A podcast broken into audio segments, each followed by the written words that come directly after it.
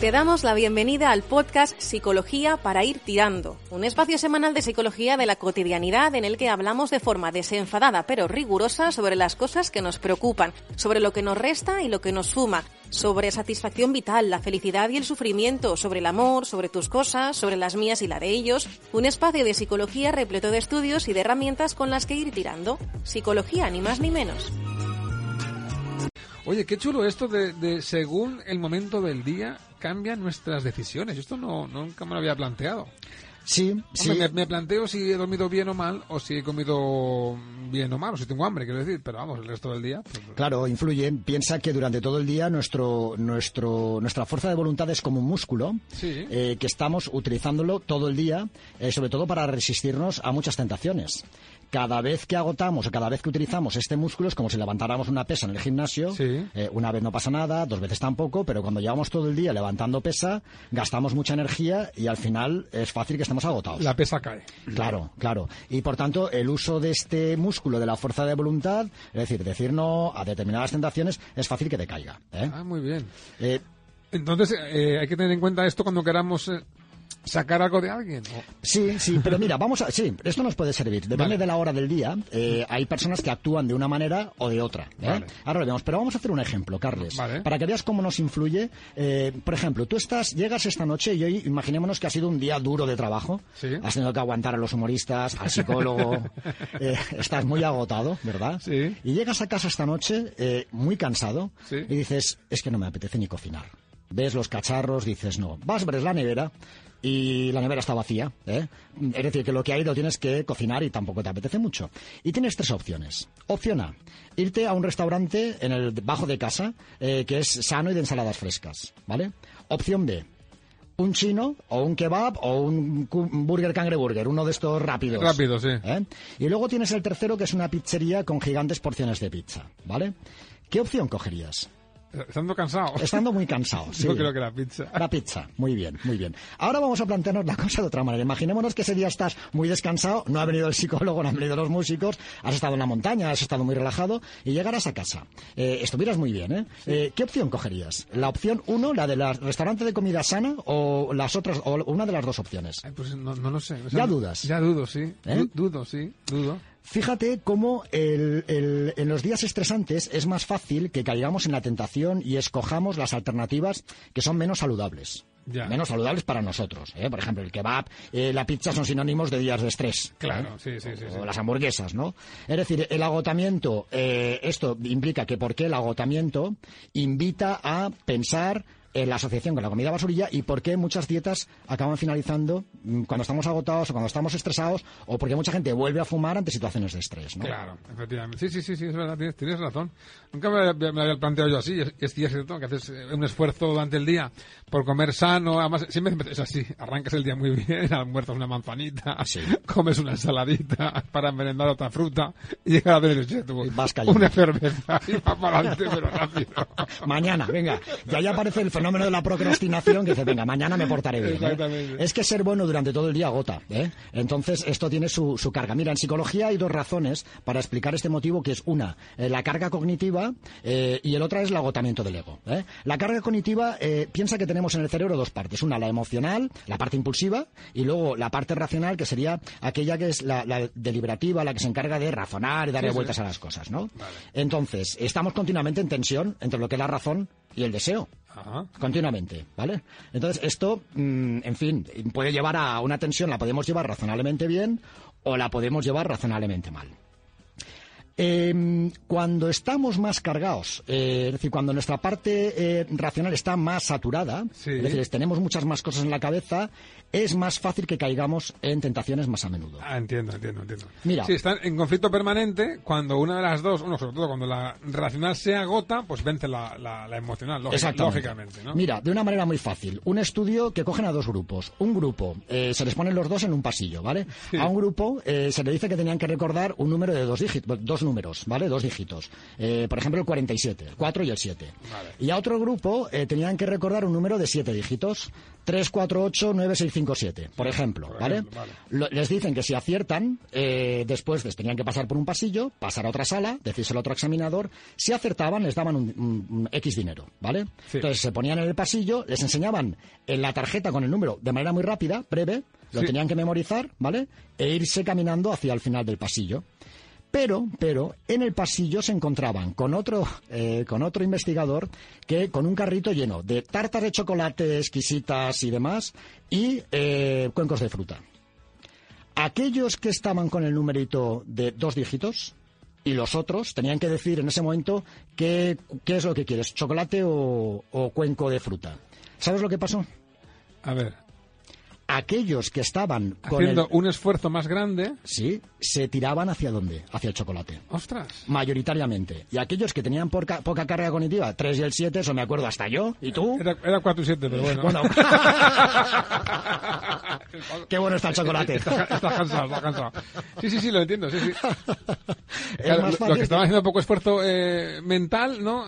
Eh, pudieron... Eh... Tomar una buena decisión, eh, que era coger la parte más, eh, más saludable para, para ellos, ¿no? Ostras, qué bueno es esto. Sí, es decir, el, al tener absortas nuestras facultades de, nivel superior, los del grupo de siete Por ejemplo, esto viene bien para los adolescentes que le quieran pedir a sus, a sus padres la, la paguita o un dinero extra para una cosa, una entrada de algo. Sí. Papá, que, es que me quiero ir dentro de unos días con mis amigos a un, concierto que me gusta mucho. Hay que pedirlo por la noche, ¿no? Por la noche, cansado, cansado, cansado. Y dice, sí. déjame estar, va, ¿cuánto vale eso? Pues mira, esa es una buena opción, ¿no? Sí, ah, qué pesado es. Pillarlos con la guardia un poco baja, ¿no? Eh, porque, porque mira, del agotamiento, lo que hablamos del agotamiento ese del ego, esta, esta fuerza de voluntad que se va gastando todo el día, no se libra nadie, ¿eh? No, no, es verdad, claro, no. Todos nos agotamos mentalmente, claro. sí. Por ejemplo, vamos a los jueces un colectivo, en fin, que últimamente ha salido... Que tiene que tomar decisiones muy serias. Muy importantes, ¿verdad? Y todo, el tiempo, además. Sí. Eh, bueno, sobre todo por las mañanas. Las tardes generalmente no, algunos trabajan, pero generalmente por las mañanas, ¿no? Mira, en un estudio que se hizo en, dos universidades israelíes y, la, y, otra universidad de Stanford, eh, sobre los jueces miembros de juntas de libertad condicional. Es decir, analizaron eh, que si se acerca una visita, una vista sobre libertad condicional, hemos de procurar que sea a primera de la mañana o inmediatamente después de almorzar. ¿Ah, sí? Sí, porque si no, la mayoría van a decir un no. ¡Ostras! Em, las juntas eran más susceptibles de conceder en los primeros casos del día y justo después del descanso para comer, eh, dar la libertad. Porque la, decisión por defecto es no concederla. Es decir, no, no, no, no.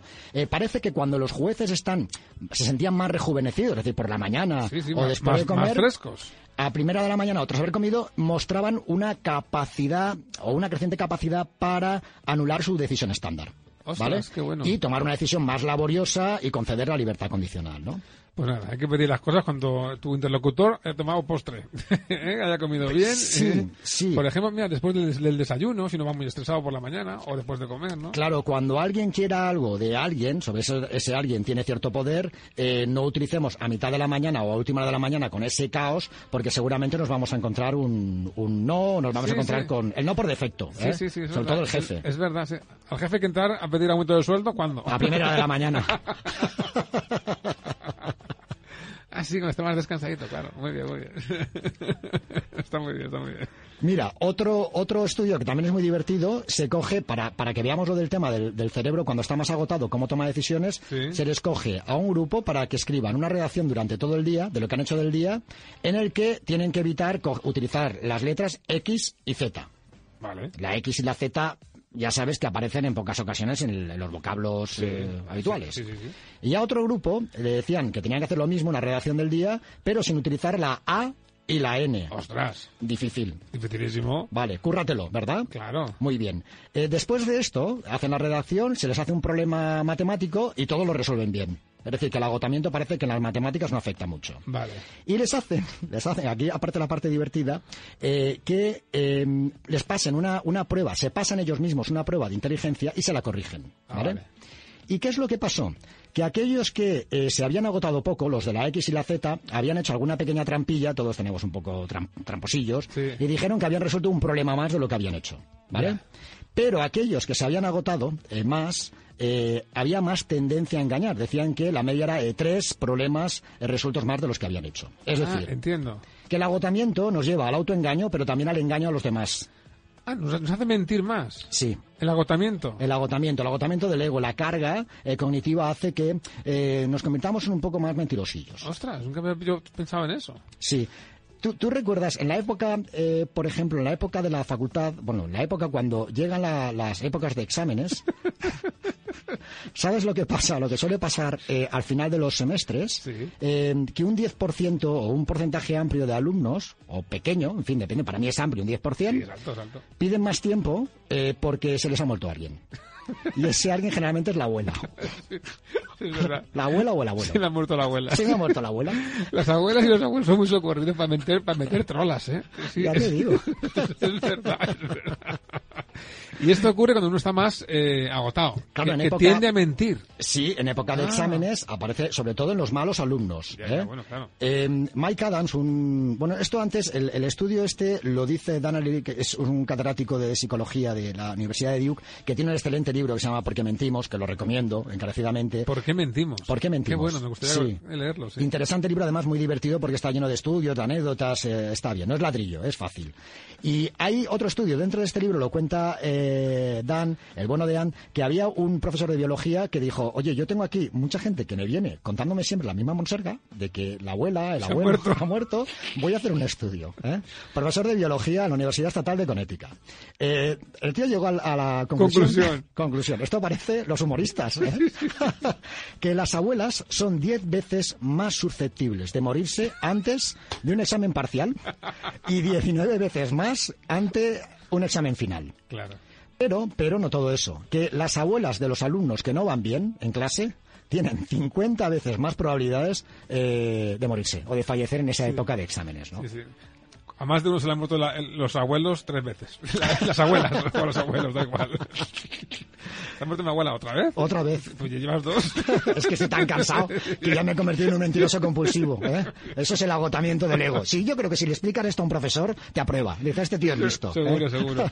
Es verdad, sí que es verdad que cuando, hombre, cuando uno eh, está cansado toma malas decisiones. Yo lo que no sabía es que para justificar tu propio agotamiento mental también mentíamos más. Y esto yo no, no- nunca me lo imaginé. Sí, verdad. el autoengaño es un clásico. Eh, venga, va, mm, hoy, mañana, mañana Bueno, empiezo. lo de mentirte a ti mismo sí puede ser, ¿no? Efectivamente. Mañana empiezo la dieta o mañana me empiezo a dejar el tabaco o a ir al gimnasio, da igual. Y luego ese día dices, bueno, ¿qué tal mañana? Pero fíjate que entre el engaño hay una delgada línea entre lo que es el, el auto y engañar a los demás. Eh, por tanto, eh, lo que hay que intentar es que en época de estrés o en época donde vamos con más carga cognitiva y demás, intentar tomar las micropausas, intentar hacer pequeñas... Yo sé que esto es muy complicado, ¿verdad? Porque cuando entras en la vorágine esta eh, de muchas cosas es difícil parar, ¿no? Pero sí que ser conscientes de que eh, a cuando estamos más agotados es fácil que tomemos no las decisiones más adecuadas, ¿no? Como decía Ignacio de Loyola, en época de tribulaciones no hay que hacer mudanzas. Es verdad, es, es cierto, es cierto. Cuando las cosas vienen, vienen mal dadas hay que tener un poquito más de, de tranquilidad porque porque es así, es que es que es, que es, que es cierto. Oye, me encanta me encantan estos estudios que, que me, que me traes eh, cada, cada dos por tres de, de la toma de decisiones y de tantas cosas de las que no somos conscientes, ¿eh? Es- esto es, es- está muy bien.